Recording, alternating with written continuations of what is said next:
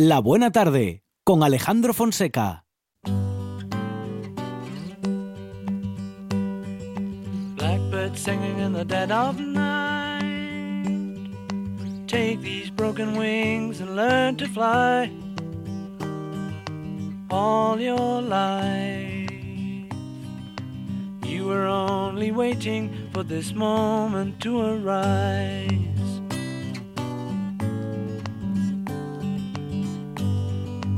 Blackbird singing in the dead of night. Take these sunken eyes and learn to see all your life. You were only waiting for this moment to be free. Blackbird fly. Blackbird fly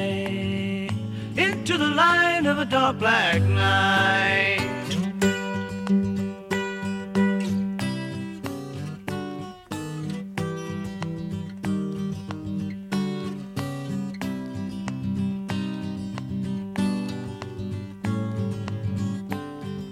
Bueno, los jueves, eh, Monchi Álvarez y oyentes de la buena tarde, empezamos en la naturaleza y terminamos una vez más en ella, porque, bueno, pues queremos coger ese camino y acercarnos a los que saben de naturaleza para poder eh, saber más y escucharla mejor. Nos va a ayudar el Félix Rodríguez de la Fuente del siglo XXI, que es lo que dice mi suegra de Amador Vázquez. Amador, ¿qué tal? Buenas tardes. Flaco favor que me hace tu suegra. ¿Por ¿Cómo? ¿Por, ¿Por qué? qué? ¿Por qué? ¿Qué pasó? Bueno, porque eso no, no es demasiado. Es demasiado, Ah, es demasiado. Es que, es que tiene, Claro. vamos, la, la admiración absoluta de mi suegra, tiene Claro. Amador Vázquez y de muchos oyentes. Bueno, Amador, eh, ya sabes, hablar de naturaleza, comunicarlo bien, contarlo bien y enganchar con el relato es un poquito, bueno, entre otras cosas, ¿no? Lo que hacía el bueno de Félix. O sea que, bueno, mm, en fin, parte de ese mérito sí que será merecido, ¿eh? Es muy importante, todo eso que comentas es, es muy importante que se realice, ¿no? Sea quien sea y de la manera que sea, pero es muy importante que se transmita. Lógicamente Félix nos dejó una base ahí tremenda, eh, fue un pionero y bueno, independientemente de los matices, que hay gente a favor y gente en contra por los trabajos de, bueno, preparados que realizaba, pues bueno, eh, aparte de eso, pues mm, a muchas, muchas, muchas, muchos eh, españoles y españolas de, de, de esa generación, pues les transmitió profundamente eh, su amor por, por la naturaleza y el conocimiento, ¿no? Que es muy importante. Y tú estás haciendo lo mismo desde RPA, desde la buena tarde, todos los jueves, Amador Vázquez. Ahí está. Sí, sí, desde luego esta plataforma que nos brindáis, eh, que me brindáis a mí particularmente, eh, bueno, es muy importante, ¿no? Para la hora de, de poder llegar a, a todo el mundo, ¿no? La radio es un medio fenomenal, un medio que podemos tener en cualquier sitio y, y llega mucha gente y de eso se trata, ¿no? Eh, lógicamente, yo modestamente aportando mi pequeño granito desde, desde aquí, desde el colectivo o desde Picatuero en todas las actividades que realizamos, ¿no? Justamente, y ahora que lo menciona Amador, es integrante responsable de Picatu- Picatuero Naturaleza, www.picatueronaturaleza.es y también integrante del colectivo ornitológico Carballera del Tragamón. Todo tiene que ver con la naturaleza, Amador, bueno, al menos en tu vida y en nuestras conversaciones. Sí, sí, es un, un recurrente, pero un recurrente necesario. Eh, yo por la pasión con la que lo vivo y, y bueno, eh, laboralmente, pues eh, gran parte de mi trabajo también eh, es llevarlo a la gente y, y- y estudiarlo, ¿no? Porque hay que pasarse horas de- en el campo, hay que pasarse horas eh, rebuscando, hay que pasarse horas observando para llegar a bueno a, a- a percibir una parte de lo que de lo que realmente entraña no pero bueno los conocimientos son muy importantes pero a veces no hace falta ser un gran estudioso como es mi caso para poder tener unos conocimientos que nos da el día a día y, el trabajo de campo sobre todo Bueno, y hablando del trabajo de campo y de eh, estar, eh, bueno, pues más cerquita del campo o de los montes en Asturias, vamos a hacerlo a partir y a través de los sonidos y también con el relato de Amador Vázquez. La naturaleza en la radio se ve así.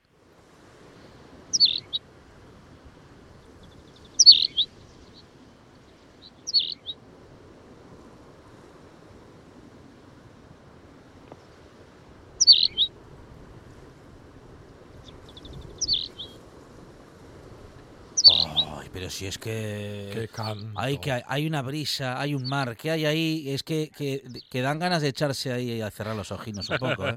A relajarse. Ah, Seguramente el sonido de campo, ¿no? Porque este pajarillo que tiene un canto muy discreto y, bueno, no muy elaborado, pero bastante sonoro, pues eh, vive en el campo, ¿no? Sobre todo ahora en la época de otoño-invierno, que es cuando eh, principalmente lo vemos en Asturias, que es la Ujú. bisbita común, o bueno, ahora mismo llamada bisbita pratense, que es un pajarillo invernal, eh, netamente invernal. En, en Asturias podemos ver varias varias bisbitas, pero son todas veraniegas, menos eh, la bisbita pratense que nos visita ahora. De hecho, la podemos ver ahora por cantidad de praos eh, en la costa, en, en- en los valles, en la campiña, muy habitual y en grupos. Es una ave que se ve pues en, en grupos pues de mayor o menor tamaño, cuatro, cinco, seis, a veces algunos grupos más, dependiendo de la zona.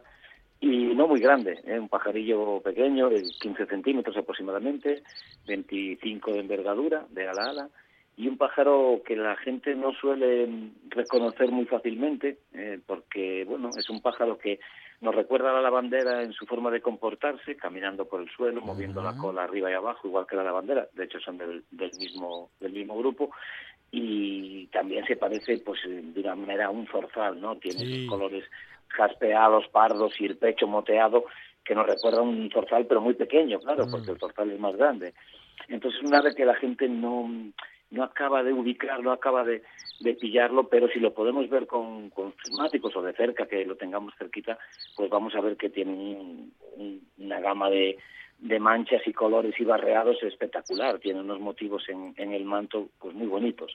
Sobre todo podemos destacar volando, eh, la cola es negra con dos franjas blancas a los lados, de manera que, bueno, eso ya nos puede eh, dar una pequeña referencia cuando la vemos en vuelo, ¿no?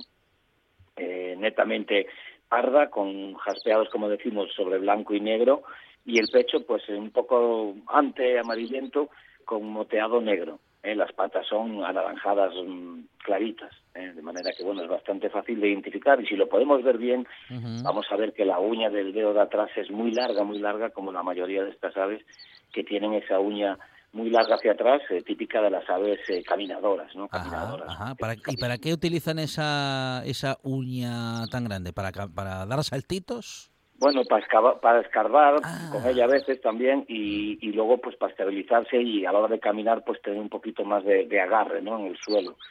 Eh, hay que recordar, es una ave de, de- de zonas abiertas del suelo, eh, tanto en campiñas húmedas como en zonas de cultivo, regadíos, pastizales, eh, incluso también en zonas de matorral bajo, ¿no? Y tampoco eh, es raro que la podamos ver en, en zonas de, de arbolado abierto, ¿no? Con, con vegetación no muy densa.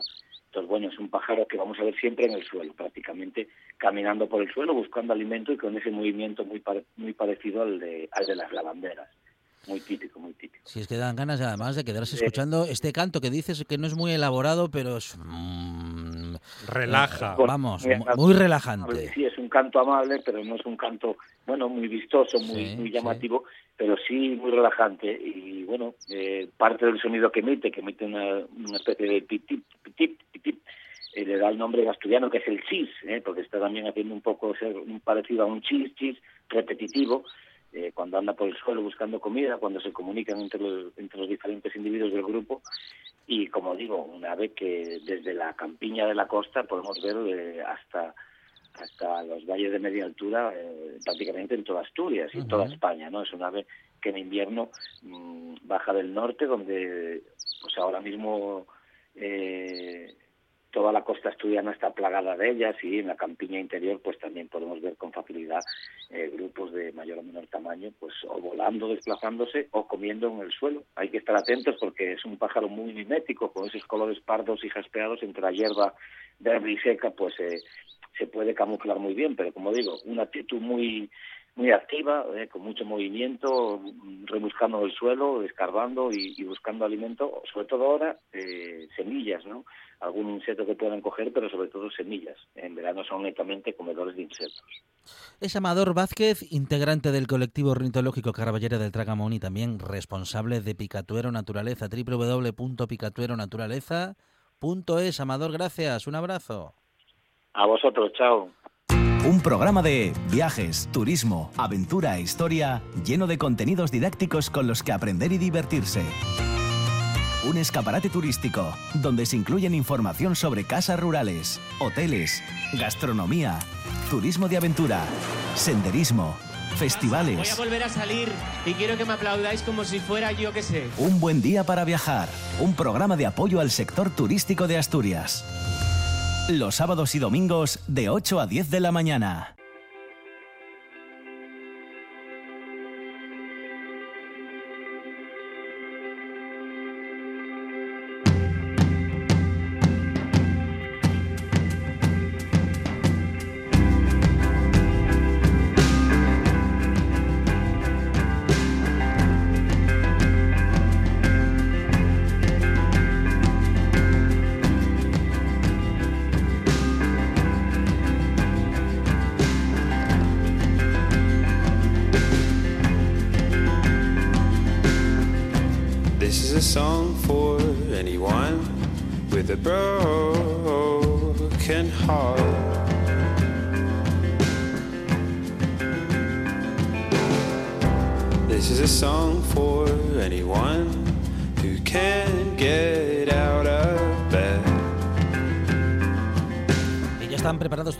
Oyentes, Monchi Álvarez, ¿eh? sobre Por todo supuesto. los amantes de la jardinería y la agricultura, porque tenemos una nueva entrega de Laderas del Naranco con José Manuel Pérez. José, ¿qué tal? Buenas tardes. Hola. Buenas tardes, Monchi. ¿Qué tal, Alejandro? ¿Cómo estáis? Muy bien, muy bien. Bueno, pues preparados ¿eh? para descubrir todo lo que justamente nos vayas a ayudar a descubrir en esta tarde, José. Siempre, siempre pensando, bueno, pues en fin, en esta, en estos días, en esta temporada y como se suele decir, en estos días tan señalados. Fun, fun, fun. Sí, sí,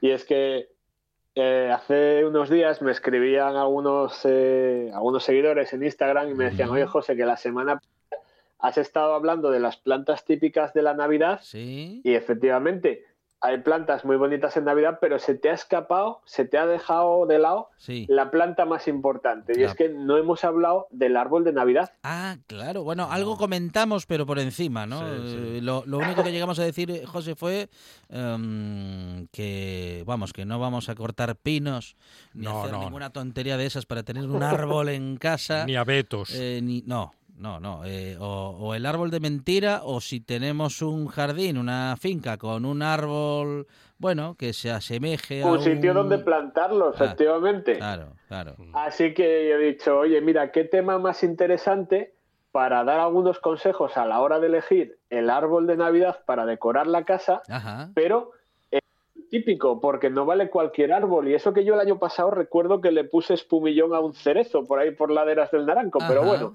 eso ya son cosas de, de locos, de cada uno con su tema. Pero como curiosidad, quería contar hoy pues cuál es la historia del árbol de Navidad, porque pues bueno, aquí lo habitual es eh, adornar una conífera, que puede ser pues eh, los pinos, abetos, lo, lo más típico, ¿no? Que podemos ver en, en todas las postales navideñas, pero no es exactamente ese el primer árbol que, que tuvo significado en la Navidad. ¿Conocéis la historia del primer árbol? No, No, no, no, no, ni no. idea, ni idea. Bueno, pues mira, cuenta, vamos allá, os la cuento yo. A ver. Cuenta la leyenda que allá por el siglo VIII, en la región alemana de Hesse, había un roble centenario, un roble de esos grandes, retorcidos, enormes, que estaba consagrado a uno de los dioses, que era el, el dios Thor, el, el señor del trueno, ¿eh? el Ah, que anda con el Thor. mazo por ahí metiendo ruido. Sí, Sí, sí. Y que se ve de pasar de vez en cuando por aquí, por Asturias, Sí. ¿eh? porque estos días por lo menos a, a soltar un poco de agua entre las nubes. El hijo de Bueno, Odín. pues la... Exactamente, exactamente, Monchi, el hijo de Odín. Y cuenta la leyenda que los habitantes del pueblo, cuando el árbol perdía las hojas en el invierno, porque el roble es un, es un árbol de hoja caduca, pues ofrecían en sacrificio eh, pues animales, plantas a- al dios Thor para que recuperase el color verde, para que recuperase las hojas y el año siguiente fuese un año de prosperidad.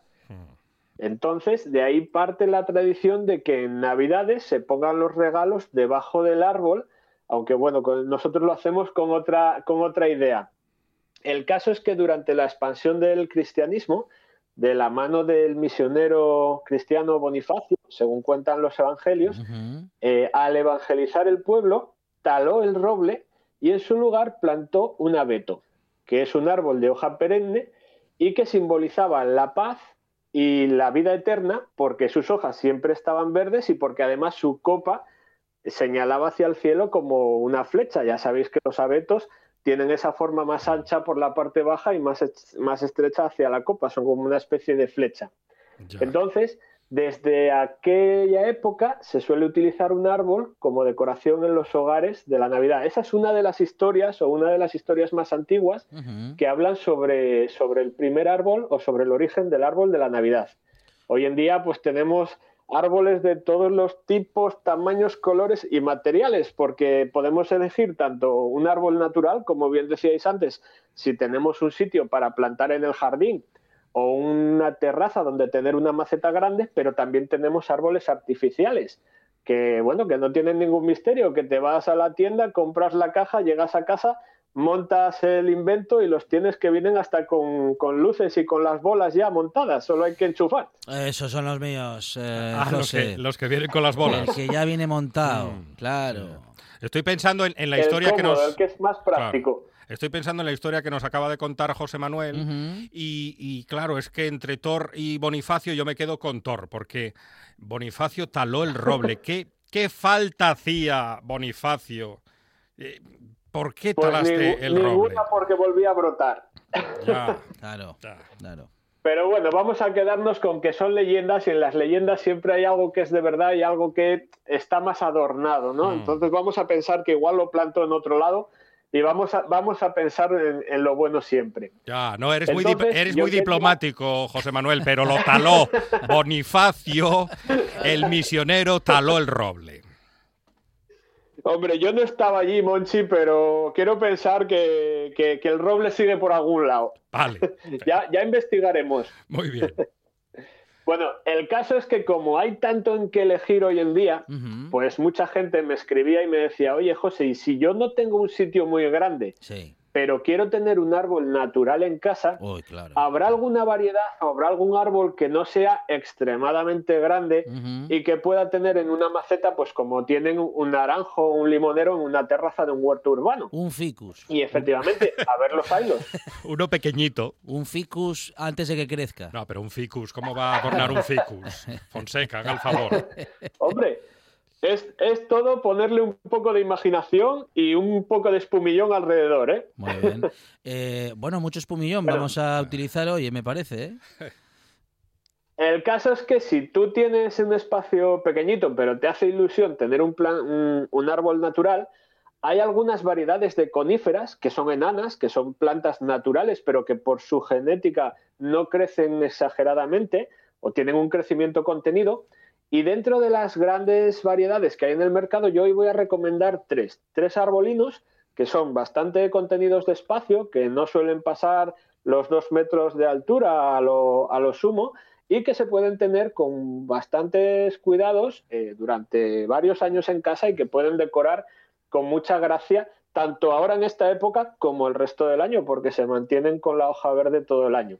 En primer lugar, yo os voy a hablar del árbol clásico, del abeto, porque hay una versión que es enana, es una variedad que se conoce como Abies coreana, es el nombre científico, un árbol que tiene un crecimiento muy lento, pero que tiene las mismas hojas que el abeto natural, esas hojas en forma de aguja que tienen ese color entre azul brillante, violáceo, verde oscuro, y que es como el árbol clásico de Navidad, pero en la versión mini. ¿vale? Es un árbol que no llega a superar los dos metros y que se puede tener en casa tranquilamente en un lugar en el que esté pues a, a- no directamente a la luz del, del sol, sí, en una zona bien iluminada y que con un riego semanal podemos mantener tranquilamente durante todo el año.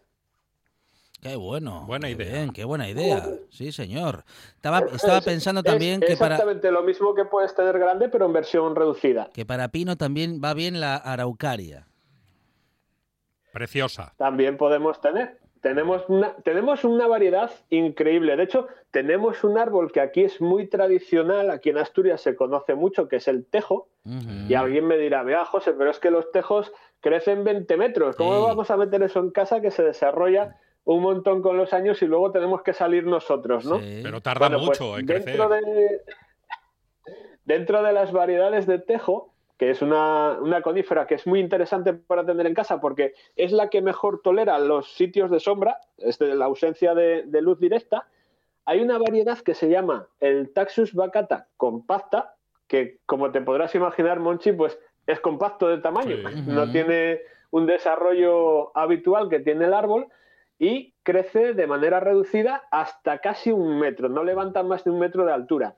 Eso sí, esta variedad de, de tejo, la problemática que puede tener, o la ventaja, depende de cómo lo veamos, es que lo que no crece a lo alto lo crece a lo ancho y puede llegar a desarrollar tranquilamente pues los tres metros de anchura. Uy. Entonces, un arbolín muy interesante tanto para tener en casa en un rincón, controlándolo como la poda, como para tener también en un jardín y formar setos con él incluso.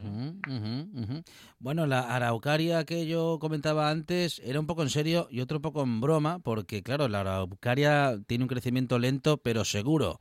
Quiero decir que si la vamos a plantar, tampoco lo plantemos muy cerquita de la puerta, porque igual en 20 años no, pero en 40 o 50 no te deja salir de casa, José.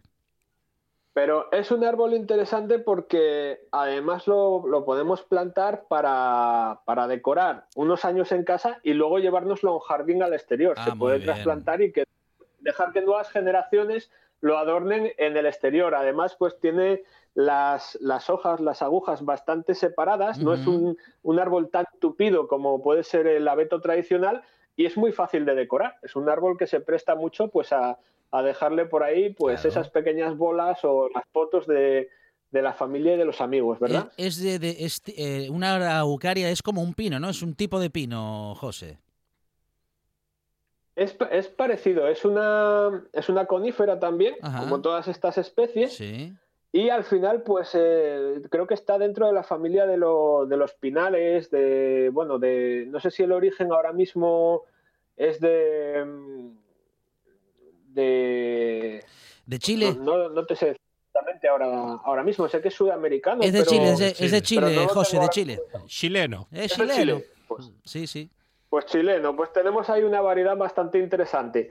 La verdad es que tenemos variedades de, bueno, de pinos, no sé si hay cerca de 20 especies diferentes de, de este tipo de, de planta, de este tipo de coníferas. Así que siempre, siempre vamos a tener para elegir, si buscamos un poco, si rebuscamos un poco, con, para elegir un montón. Sí que es verdad que este tipo de plantas tenemos que tener cuidado si las plantamos en, en un jardín de casa, con el sistema de raíces porque suelen raizar bastante. Entonces, contenidos en una maceta no vamos a tener nunca ningún problema, van a, van a crecer bastante, bastante bien, pero sí que es verdad que en el momento que los llevamos al jardín, y esto es interesante saberlo, hay que, re- hay que intentar plantarlas alejadas unos cuantos metros de un muro, de una pared, porque Mm. luego pues podemos tener problemas con ese desarrollo. ¿Como cuánto? ¿Como qué, como qué distancia tiene que tener em, para que con Yo- los años no levante menos- el muro? Re- recomiendo que al menos tengan unos 5 o 6 metros mínimo de separación, porque los árboles tienden a, a crecer bastante y aunque los controlemos con la poda, sí que es verdad que luego pueden, pueden tener ese problema con que aparezcan algunas raíces que den problemas dependiendo de si es un piso o una, una casa de planta baja, no solo con los muros, sino también con las tuberías de agua. Ya sabéis que las raíces van buscando las zonas que tengan un poco más de humedad. Y ahí sí que podemos tener algún problemilla. Tengo un vídeo yo por ahí subido no hace mucho Sí. en el que explicaba cómo talar un árbol precisamente por este tipo de por este tipo de problemas. Bueno, pero ya, claro, en ese caso ya talarlo por seguridad, eh, José, ¿no? Claro, exactamente. Ahí ya tendríamos que valorar porque es importante por eso saber antes es- el, el planificar un poco dónde vamos a plantar. Pasa con las mimosas, que son muy bonitas, pero peligrosas también. Y, a- y además con los alérgicos. Ah, sí, eso, eh, aparte, También, sí, sí. también, también. Ah, bueno, esto hay que tenerlo en cuenta también, ¿eh? Los que los y las que sean muy alérgicos o alérgicas, José, tienen que tener en cuenta también qué plantas tener cerca y cuáles no. Las coníferas en general no presentan mucho problema, ¿no? No, no suele ser habitual. Es, es más problemático para los alérgicos, y os lo dice un jardinero alérgico, el, el problema con eso, con alguna mimosa o sobre todo aquí en Asturias con las gramíneas, con algunas hierbas que sueltan mucho polen en la época de la primavera, pero por lo general lo- los árboles es muy, muy raro el, el caso de que un árbol de este tipo, que además no tiene apenas floración, que, que dé problemas de alergia.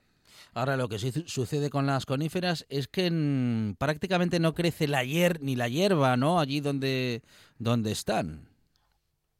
Claro, tiene un desarrollo de, de raíces, un desarrollo radicular bastante grande y además como suelen tener una zona de sombra muy cercana al tronco, por salvo alguna variedad con- concreta que tenga poca, poco desarrollo en la copa, suelen tener una zona de sombra y entre la sombra que no recibe luz en el suelo y el consumo que hacen las raíces a su alrededor, pues es muy difícil o es más limitado el desarrollo de otras plantas de otras especies. Bueno, las coníferas hoy han sido protagonistas en esta buena tarde a cuenta justamente de, bueno, pues de la historia ¿eh? del árbol de Navidad, ese, mm, en fin, ese árbol, ese adorno que por estos días ha inundado ¿eh? las, eh, los hogares en nuestro, bueno, en nuestro país y en todas partes, porque esto es una mm, una tradición fenómeno universal. universal, ¿eh?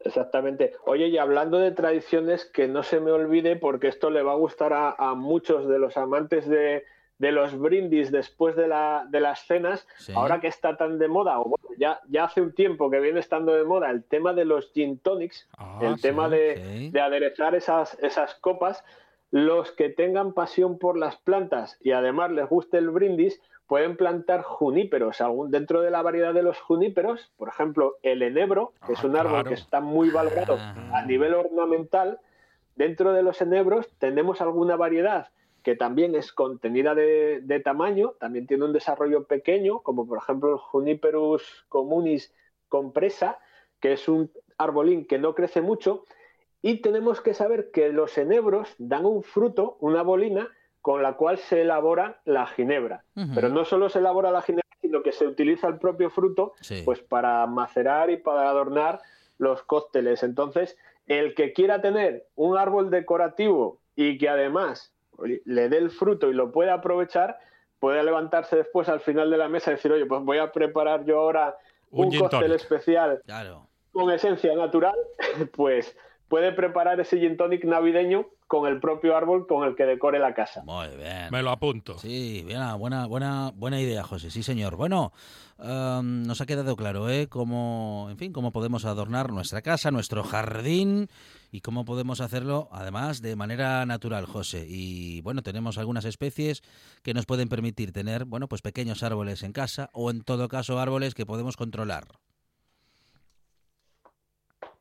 Pues nada, yo me gustaría retomar un poco la invitación que hacía en el programa anterior Sí. a los oyentes que nos están escuchando ahora y que están preparando el árbol y también a los que ya lo han hecho y ya han colgado por ahí los primeros adornos, a que compartan con nosotros, pues a través de redes sociales, a través de Instagram, eh, pues las imágenes para ver un poco cómo están decorando y yo compartiré más adelante también cómo voy a decorar en, en laderas. Así que que nos dejen un comentario en arroba laderas del naranco o en arroba tardesrpa y, ¿por qué no? Que nos etiqueten ahí en las fotos para ver las, las decoraciones navideñas que tienen. Claro que Y sí. si alguien está interesado en tener un árbol grande, natural, pero no tiene un sitio, no se, no se atreve, pues que se anime, que entre en mi canal de YouTube y que, que apadrine un árbol. Ah, muy bien. José, eh, ¿cómo, ¿cómo entramos a tu cuenta? Va, recuérdanos, por favor, Laderas del Naranco. Laderas del Naranco, si lo buscamos en YouTube y tienen ahí en los vídeos de presentación todos los detalles sobre, sobre el proyecto. Es creador de contenidos digitales, eh, técnico superior en jardinería y nos acerca siempre eh, con sus secretos de jardinería y agricultura, bueno, pues a, a todo ello, ¿eh? a la naturaleza y a saber qué hacer con las plantas, a crear, a, bueno, pues a que todo se vea más bonito y a que estemos eso, cerquita de la naturaleza e incluso con la naturaleza metida en casa. José, muchísimas gracias, fuerte abrazo. Un abrazo. Gracias a vosotros, buena tarde. Ahora en RPA puedes rebobinar cuando quieras. Rebobinar cuando quieras. Accede a www.rtpa.es y disfruta del servicio a la carta de RPA. Toda nuestra programación donde quieras y cuando quieras. Buenos días Asturias, comenzamos jornada de martes. RPA, la radio autonómica. La radio autonómica.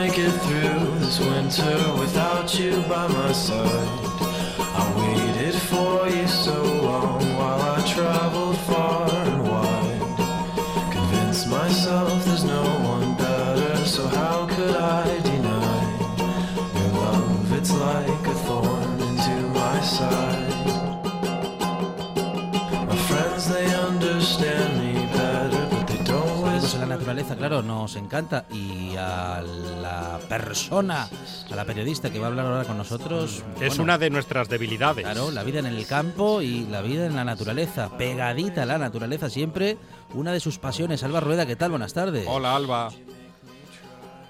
Monchi, ¿cómo estáis? Buenas Muy bien, muy bien, Alba. Aquí estamos eh, preparados siempre para, bueno, pues para compartir contigo esa pasión, ¿no? De la, so- vamos, que sientes por la naturaleza y que también sientes compartiendo con nosotros tus experiencias, Alba. Pues eh, ya sabéis que siempre os digo que más que una pasión, yo lo considero un modo de vida al final. Empieza siendo una pasión, pero si tienes suerte y si te lo ocurras, acaba convirtiéndose en un modo de vida. Y además, este modo de vida hace que en ocasiones tengas la suerte de, bueno, pues encontrarte con, con personajes y con personas, desde luego, excepcionales. Y de una de ellas me gustaría hablaros hoy. Vale. A ver. Bueno, am, os voy a hablar primero de un documental que va a ser como la excusa para hablaros del personaje. Venga, va. Mm. El documental se va a estrenar este próximo día 15 de diciembre en la televisión francesa y diréis, bueno, ¿y a nosotros qué nos va en esto? Claro. Bueno, pues nos va Sí. porque el documental, si os digo el título, ya empezamos a ubicarnos. A Se titula Oso simplemente salvaje. Os lo voy a decir en castellano, ¿eh? porque mi francés es regulín, regulín, nada más que para pasar el día. Entonces, ¿qué tiene de particular? Bueno, pues que básicamente se ha rodado en la cordillera cantábrica, Claro. íntegramente. Uh, claro, entonces, bueno. eh, Asturias, ya estamos ya. Si os digo que lo dirige eh, Vincent Munier y luego Geoffrion, diréis, pues mira qué bien. Pero os pongo en antecedentes. Se les considera a estos dos franceses de lo mejorcito que tenemos en cuanto a documentalistas Sí, sí, sí. en Europa, al punto de que, bueno, pues eh, evidentemente no es su primer documental y están bastante acostumbrados a trabajar con, por ejemplo, National Geographic, que yo creo que es una referencia que nos sitúa a todos, es decir, garantía de calidad.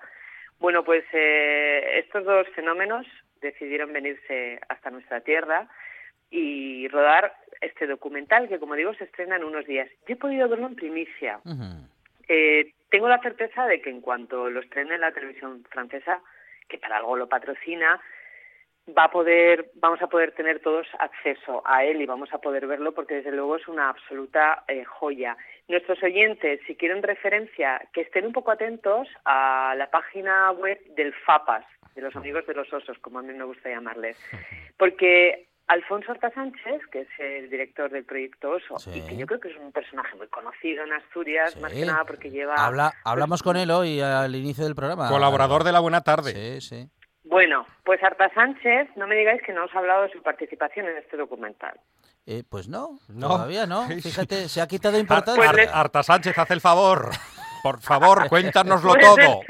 Arta Sánchez os va a dar muchísimos más datos. Mira, ahí tenéis también una, una entrevista que hacerle para que os cuente, digamos, desde dentro cómo ha vivido él este documental. Es verdad que Alfonso Arta Sánchez lleva más de 30 años dedicado a proteger y a estudiar el oso en Asturias y está muy avesado a participar en documentales y, y, bueno, en todo tipo de estudios eh, científicos y a lo mejor le resta importancia. Yo no se la resto, yo se la doy. Además me parece que, que su papel en este documental es clave, que explica muy bien cuál es su tarea y cuál ha sido y está siendo toda su vida. Así que hacerme el favor de la próxima vez que habléis con Alfonso, eh, preguntarle por el documental y que os cuente la experiencia y así, bueno, pues podremos tener su, su visión también. A sus En mi órdenes. caso, bueno, muy bien, muy bien. En mi caso, me gustaría hablaros de, digamos que aparece eh, no solamente el oso, sino que una buena representación de la fauna asturiana. Vamos a tener lobo, vamos a tener rapaces importantes, aparecen nutrias también, bueno, eh, gata montés. eh, la fotografía es extraordinaria, todo lo que os puedo decir es poco porque nuestra Asturias se deja retratar muy bien, es muy fácil que sea eh, extraordinaria en, en un documental o en una película. Y junto a toda esta fauna salvaje aparecen cuatro personajes. Uno ya lo hemos dicho, es Alfonso Arta Sánchez, Ujú. representando al FAPAS. Y luego los otros tres personajes que aparecen son franceses. Entonces es un matrimonio, Pierre y su mujer, que llevan ya unos cuantos años afincados en, en Asturias. Y el otro personaje es mi amiga Francine, Francine Marcel. Em, digo personaje porque es, es una mujer muy peculiar. Tiene, yo creo que tiene ahora ya 58 años, Francine. Yo la conozco hace pues como tres años aproximadamente. Tengo que decir que eh, tanto conocer a Francine como el documental de Oso Simplemente Salvaje se lo debo a mi amigo Manuel, que es otro apasionado de la naturaleza y que es el que me pasó la, la información del documental y también el contacto para poder ir a visitar y a conocer a, a Francine. Francine eh, tiene una peculiaridad física que la hace todavía un personaje como mucho más intrigante. Es de las pocas personas que han llegado a la vida adulta con el corazón, lo tenemos normalmente en el lado izquierdo, ¿no? Bueno, pues ella lo tiene en el lado derecho y vuelto del revés. Ah, vaya. Ah, una- Curiosísimo. Sí, es, es algo extraordinario. De hecho, ella me, me contaba cuando fui a conocerla y, a- y de paso la entrevisté que hizo eh, hace muchos años en Francia, en París, un, un curso de primeros auxilios con, con los bomberos de París. Y cuando llegó al ejercicio de reanimación, tuvo que pararles en seco Claro. porque a Francine, si se ponen a reanimarla, hacer masaje cardíaco, eh, es decir, la, la revientan. O sea, eh, tienen que tener muchísimo cuidado. Tiene muchas dificultades para respirar y es precisamente esa peculiaridad física la que la hizo llegar a España por recomendación de los médicos. Los médicos a su madre no le dieron más esperanza de vida más allá de los seis años. Cuando vieron que Francine había superado los seis años, dijeron, ah, bueno, pues entonces quizás merezca la pena ponernos a trabajar con ella. Parece que quiere vivir y parece que se desarrolla bien. Es decir, es una luchadora y una superviviente desde el mismo día en que nació. Los médicos le recomendaron venirse a España por una cuestión de, de clima. Ella necesita para, para poder vivir aire puro, lo más puro posible, y también cierta altitud, eh, como a partir de los 800 metros. Y es lo que encontró en la Reserva Natural de Muniellos. De ahí es donde vive y yo creo que este documental pues eh, retrata bastante bien cómo es su vida. Es la vida de un ermitaño. Francine vive en una cabaña de piedra que le cedieron los vecinos del Corralín, que es como se llama el pueblo. El Corralín es una aldea abandonada, se abandonó en los 60, 70. eh, os lo ubico en el mapa en Asturias, eh, de Gaña, Ibias, Sí. el Bao y el. Corralín. Ahí está, ahí lo tenéis ubicado. Es una zona espectacular. Se abandonó, quedó despoblado y ahí llegó por una serie de casualidades Francine. Los asturianos otra cosa no, pero tenemos fama de ser muy acogedores y lo somos. Así que los vecinos le echaron una mano, le ayudaron a reconstruir una cabañina que yo creo que no tiene ni 10 metros cuadrados. Es decir, Francine es una persona que vive con lo mínimo, absolutamente, rodeada de sus animales de compañía. Los vecinos le han cedido una, una yegua, una hispano-bretona que se llama Primavera, para que, bueno, la haga compañía y le ayude a pastar y a desbrozar toda esa zona que si no se puede convertir en muy salvaje. Y tiene, siempre le acompaña un perro, tiene gatos, tiene sus abejas y vive en completa, total y absoluta armonía con su entorno, no solamente con sus animales de compañía, sino con oso, lobo. Eh, ella me ha contado muchos encuentros eh, con el oso, por supuesto, y con el lobo, que el primer día que llegó y durmió allí en el corralín, lo primero que se encontró fue un extraordinario ejemplar de lobo alfa con el que convivió, por cierto, junto con su, perro, su perra Maximiliana durante varios años con esa manada hasta que la manada se, se trasladó. Así que Increíble. es un personaje que, como veis, simplemente ella tiene para una película. Hay un documental, Los colores del viento, que se rodó, rodado por un asturiano hace años y que se puede encontrar en la red y que os recomiendo porque vais a alucinar con Francine, con cómo vive y con dónde vive. Y si un día os presta ir a conocerla, pues me lo decís y os guío hasta allí encantada porque os va a recibir con los brazos abiertos. Es una mujer Tiene, tiene una historia para extraordinaria. tiene una historia para contar, ¿eh? Qué historias. Y nosotros pagando facturas, Fonseca. Y, y Alba, también se lo digo a Alba, lo de, la- lo de las facturas. Sí, sí. A Fonseca las has dejado seco. Sí, es- no, bueno, es, que, es eh, que, claro. Es que me, di- me habla, de, me habla de pagar facturas sin... No, hombre, es que, es Se que me- conociendo esta maravillosa Se historia, me queda la boca seca. y, y casi apetece vivir con Francine. Mira, os invito a que a que conozcáis a Francine. Yo sé que os recibe. He llevado a muchos amigos a conocerla. Es una excursión durilla, pero bueno, merece la pena. Pasas por unos castaños centenarios, unos robledales, bajas al río. Es un paseo impresionante. Ojo, tenemos desniveles de un 20%, ¿eh? O sea, que hay que, hay que darle. Pero luego la recompensa es ella. Ella y cómo vive y cómo te habla de lo que es la vida te vas ahí con una sensación de eso, de nosotros y nosotros pagando facturas, te vas con una sensación de, de estar tan tan despegado de lo que de verdad importa. Ella vive de un modo tan simple y tan fácil. Tiene tanto que dar siempre, una mujer que vive con lo mínimo y tiene muchísimo que dar. Así que lo dicho, en cuanto tengamos algunas horinas más de luz, si os presta, nos vamos a conocer a Francine, que os va a dar seguramente uno de los regalos que no olvidaréis en vuestras vidas. Alba Rueda y su relato cada semana en esta buena tarde. Cada semana es un poco más interesante que la anterior. Es Alba Rueda, una apasionada de la naturaleza y de la vida. Alba, muchas gracias. Un beso. Un beso. Gracias a vosotros, un besín. Una de vinilos al ajillo, dos de micros al cabrales, tres de cables afogados. Oído cocina. Carlos Novoa se cuela en las mejores cocinas del país Astur. De lunes a viernes, a las 11 de la noche, Oído Cocina con Carlos Novoa.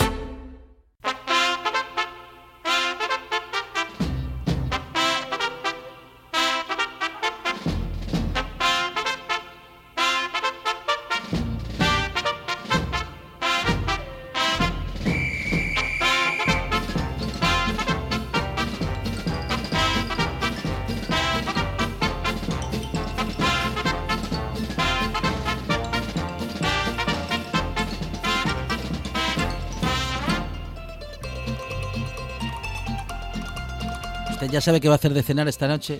Ah. Mm, No lo sé, no lo sé todavía. Tengo que poner el programa de Carlos Novoa. ¿A usted también lo hace? Sí, lo pongo No a las diga. 11. Ya y- somos y, dos. Y si un día lo cambian de hora, porque Claro. este programa lo pueden cambiar de hora. Pero si cambia de lo hora ese pongo a las hace- 12 y ceno a las No. 12. Porque voy preparando la cena Ah, qué tarde. según lo que me cuenta Carlos Novoa en el Ah, mire, programa. cena tarde porque están, es que claro, está enganchado a la radio, es un radio dependiente Monche Álvarez, bueno, Un pues como- enfermo. igual que los oyentes de RPA que cada día dependen más de lo que suceda a partir de las 11 de la noche en una nueva edición de Oído Cocina. Y eso que recetas hay, pero hay otras cosas, Carlos Novoa. Pues sí, evidentemente. Muy buenas tardes, saludos cordiales. Buenas tardes. Hay cosas como la denominación de origen protegido, Ah. de la cual nosotros hablamos todas DOP, las semanas. La DOP. Eh, Exactamente, sí. Y hoy vamos a hablar de una sidra espumosa Ajá. riquísima, Sí. la EM. Bueno, EM es EM. Emilio Martínez. Ah, ¿eh? Emilio Martínez. Eh, Emilio, pero es que la botella es preciosa, con una mezcla de negros y de rosas que impacta. Es muy elegante. ¿Le gustó el diseño de la botella. Sí, sí, sí, me encanta. Yo, eh, em, una de la, la- todo te entra por los ojos normalmente, Eh, eh, hasta el virus. O sea, Ajá. Eh, todo te entra por No, los ojos. Por los ojos y por la nariz. Hombre, también, Sí. evidentemente por la nariz, Pero- pero, digo que, mm, sí. que todo te entra por los ojos. Sí. Depende de las costumbres de cada Visualmente, uno. visualmente. Claro, claro. Claro. Y, y esta ya, cuando ves una botella así muy atractiva, Ajá. pues se presta, presta. Claro. Y hoy vamos a hablar con Francisco Martínez, con Fran, eh, de la sidra El Gobernador, que tiene esta marca registrada mm, que se llama EM y que va a estar muy, pero que muy, muy bien. Muy bien, muy bien. Muy bien, bueno, am, a partir de las 11 de la noche. Me en apetece hacer un fuego de campamento ahora mismo escuchando esta canción. Bueno, denominación de origen protegida, muchas Solo sidras. falta María Hostiz ahí, ¿no? Ah, sí, un pueblo es, un pueblo es, un pueblo es. Una mañana al despertar, cuando llega Zoco con los churros. En ese caso con Zoco, ¿no, María? Zoco, sí, señor. Y, Que jugó en el Madrid y, y Sonia Bruno con Pirri. Y hacía Pacharán, Eran Zoco eh, también. dos de las. No, no, eran dos No, eh, no, estrellas en son aquel dos momento. familias distintas, Sonia. Bruno Sonia con Bruno. Pirri. Ajá. Con Pirri. Con Pirri, que casarse con Pirri tiene mucho mérito. Porque Pirri guapo, guapo, hombre, es no. guapo por dentro. Pero sí. es más feo Como, ta- que, como tantos. más feo que como un- tantos de nosotros. que un día gris y lluvioso. Sí, Pero sí, más Ah, pero feo- Pirri, Pirri no estaba en la radio como nosotros. Más feo era Claro. Reisiger y se casó. Reisiger sí que era feo. Sí, sí, sí. Y sigue Bueno. siendo, ¿eh? E Iván Campo lo quiero ni contar. Y se casó también. Creo que además era también. modelo la mujer. Bueno, Y nosotros. Bueno, pues aquí, aquí está. Aquí está. hombre, bueno, Mabaliboni gen- era guapo. Lista de guapos. gen- claro, gente con un nivel muy alto, ¿no? De estética que determina quién es guapo No, pero es que no Pirri, lo es. ¿eh? Pirri, por favor. Pirri, Pirri era Metía, feuco, sí. metía miedo al ganado de noche, Pirri. Sí. Era feo, sí, sí, la verdad es que... Hombre, un día podríamos hacer, eh, si os parece, un ranking de los jugadores más feos de la historia. Ah, me parece bien, me ¿Eh? gusta. es- O de los personajes más feos de la historia. Uf, no, no terminaríamos. Ahora, ahora bueno, llega María. déjate de bobadas. Un pueblo es, un pueblo es, un pueblo es. Es como una mañana. No, no es, no es 13TV, no. Es No. RPA. Bueno, eh, sabes que esta era muy de... Sí, sí. Claro. De, de la, de, de trabajar en la obra. El Popus Ley. Bueno, muy bien. Sí, señor. Sí, sí, Señor. sí. Pero, se lo digo el Manuel. pero hoy por la noche cocina en RPA. ¿Quién, 11 Ortiz? de la noche. No, Ah, no. Que va a haber cocina, que se va a hablar de gastronomía y se va a hablar especialmente de la denominación de origen protegida, eh, dentro de la cual hay muchas marcas que aseguran justamente que es un producto, mm, bueno, pues que cumple con toda una reglamentación que le Mira que si hubiese tenido, si hubiese tenido, si hubiese tenido María Hostiz una hija, Sí. la hubiese llamado Leticia ahora, Leti- Leticia Hostiz. Se había quedado con. Sí, es que había quedado yo con la, le con la el- con la copla. Y dice, sí, porque lo primero que pensé fue en las magdalenas. Sí. Y- pero no, después dije yo, joder, macho, pero si ahora tenemos a claro, Hostiz. Hostiz. Bueno, pues eh, esta noche también va a haber eh, etimología eh, de las Eh, palabras y eh, equívocos, equívocos con algunos apellidos. las- Para una vez que se pone serio. favor. consonantes. Con la DOP. Ahí está. Denominación de origen protegida será el tema principal con Oído Cocina. Bueno, creo, ¿no, Carlos? Sí, sí, sí, sí, sí. Eso Será el tema del- de, de la semana porque nosotros todas las semanas tenemos un espacio dedicado única y exclusivamente a la denominación de origen protegido. Muy bien. Así, Y hoy le toca al gobernador. y así podemos seguir conociendo las Gober- marcas que están ah, unidas a esa, bueno, pues a esas características. ¿no? Eh, exactamente. a esas exactamente, siglas. DOP, denominación de origen protegida. Ah, bueno, como OC. Oído Cocina, hoy a partir de las 11 de la noche aquí en RPA. Escuché. Nueva edición con Carlos Novoa de... Oído Cocina.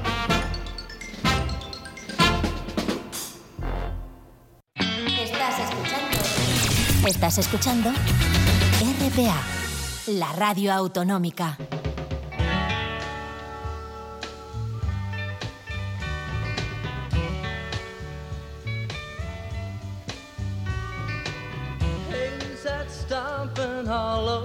Bueno, y acercándonos a estas fechas tan señaladas, en aquellas fechas está pensando a, también Alejandro Ortega. Bueno, y lo está pensando y también reflexionando sobre cómo trata la prensa a unos reyes y a otros.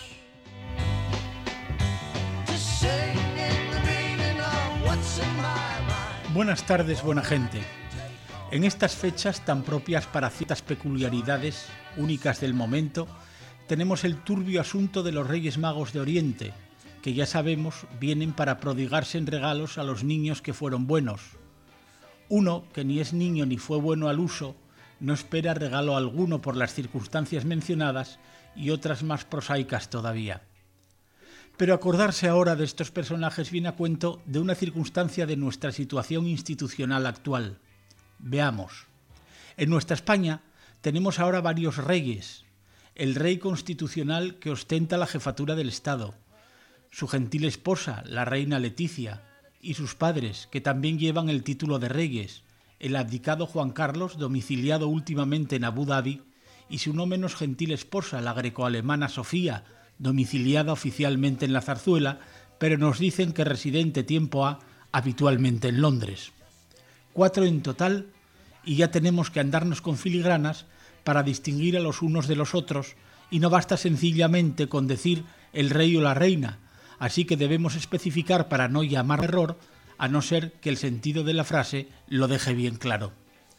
Estos días, los titulares de los periódicos en sus versiones en papel o digital nos confunden porque añaden otros tres reyes a la panoplia de los que disfrutamos, y así te encuentras con un titular que puede decir, por ejemplo, los reyes en Candás, y enseguida crees que algunos de los cuatro de todos los días visitará la capital carreñense, pero no, se trataba de los otros tres, los de los regalos y golosinas, los reyes magos de Oriente. ¿Tanto trabajo costará especificarlo en los titulares? Por ejemplo, pones los reyes magos en Candás y fuera confusiones y sustos.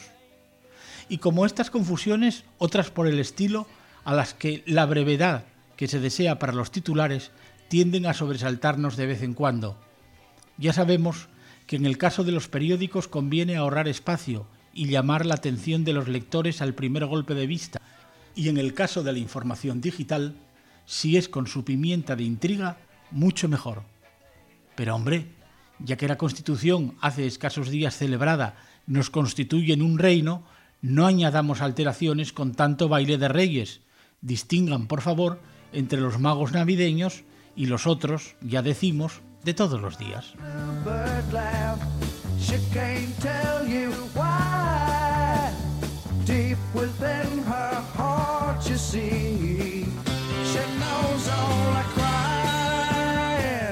Eso, y lo de todos los días es disfrutar de la radio, claro, en la tarde, en la buena tarde, siempre lo hacemos entre las 4 y las 8 de la tarde, nosotros y los oyentes que siguen en la radio, claro, porque en RPA, después de la buena tarde, llega la información, el deporte, el noche tras noche y el oído cocina. Nosotros regresamos mañana, claro, con la radio de todos los días, con la buena tarde aquí a RPA, a partir de las 4 de la tarde mañana, más buena tarde y más radio.